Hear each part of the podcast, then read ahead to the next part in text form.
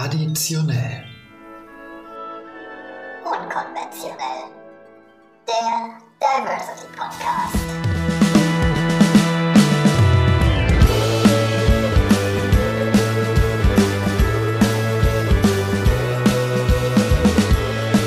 Das Buchmesse extra.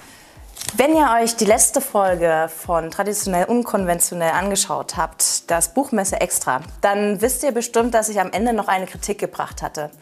Denn ich hatte den Eindruck, dass meine Kollegen viel häufiger und viel länger reden als meine Kollegin und ich. Mit der Stoppuhr in der Hand wollten wir das überprüfen. In Part 1 und 2 ähm, sprachen die Männer tatsächlich 57 Minuten und 2 Sekunden, während die Frauen nur 41 Minuten und 25 Sekunden sprachen. Das sind immerhin gute 15 Minuten mehr. Hier muss man natürlich auch anmerken, dass Georg die tolle Moderation übernommen hat und deswegen der männliche Redeanteil per se höher sein muss. Nichtsdestotrotz ist das ein bekanntes Phänomen, ob in Filmen oder im Privatleben oder im Arbeitsumfeld. Das Sprechverhalten folgt unsichtbaren sozialen Regeln, die wiederum tradierten Rollenvorstellungen entsprechen und Geschlechterdiskriminierung verstärken. Studien zeigen, dass Männer ihre Kolleginnen dreimal häufiger unterbrechen als ihre Kollegen. Auch zeigen Studien, dass je größer eine Gruppe ist, die Wahrscheinlichkeit steigt, dass Frauen viel seltener zu Wort kommen.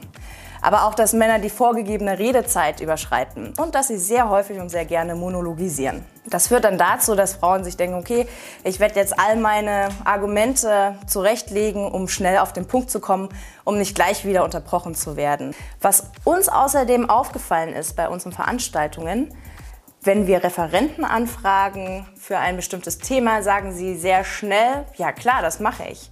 Wenn wir Referentinnen anfragen, zögern sie oft noch ihre Zusage zu geben, obwohl sie teilweise genau in diesem Thema forschen. Redezeit ist ein Statussymbol, denn wer viel und laut redet, wird eben auch gesehen und gehört.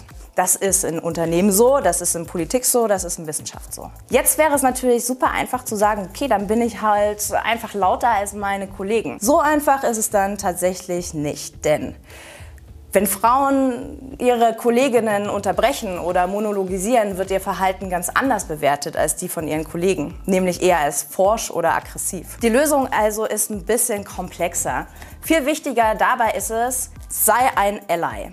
Das heißt, eine paritätische Besetzung einer Diskussionsrunde reicht alleine nicht aus. Du musst Personen empowern, die sonst keinen oder nur wenig Raum bekommen. Hör ihnen ernsthaft zu, unterbrech sie nicht und mach deine Wertschätzung deutlich äh, für ihren Redebeitrag.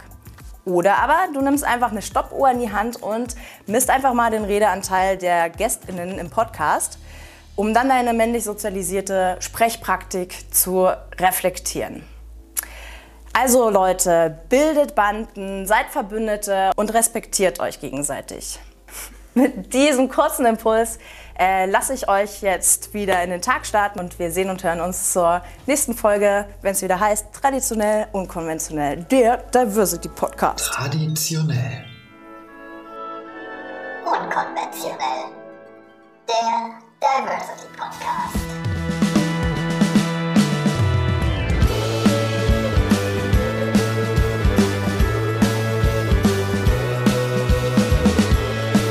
Das Buchmesse extra.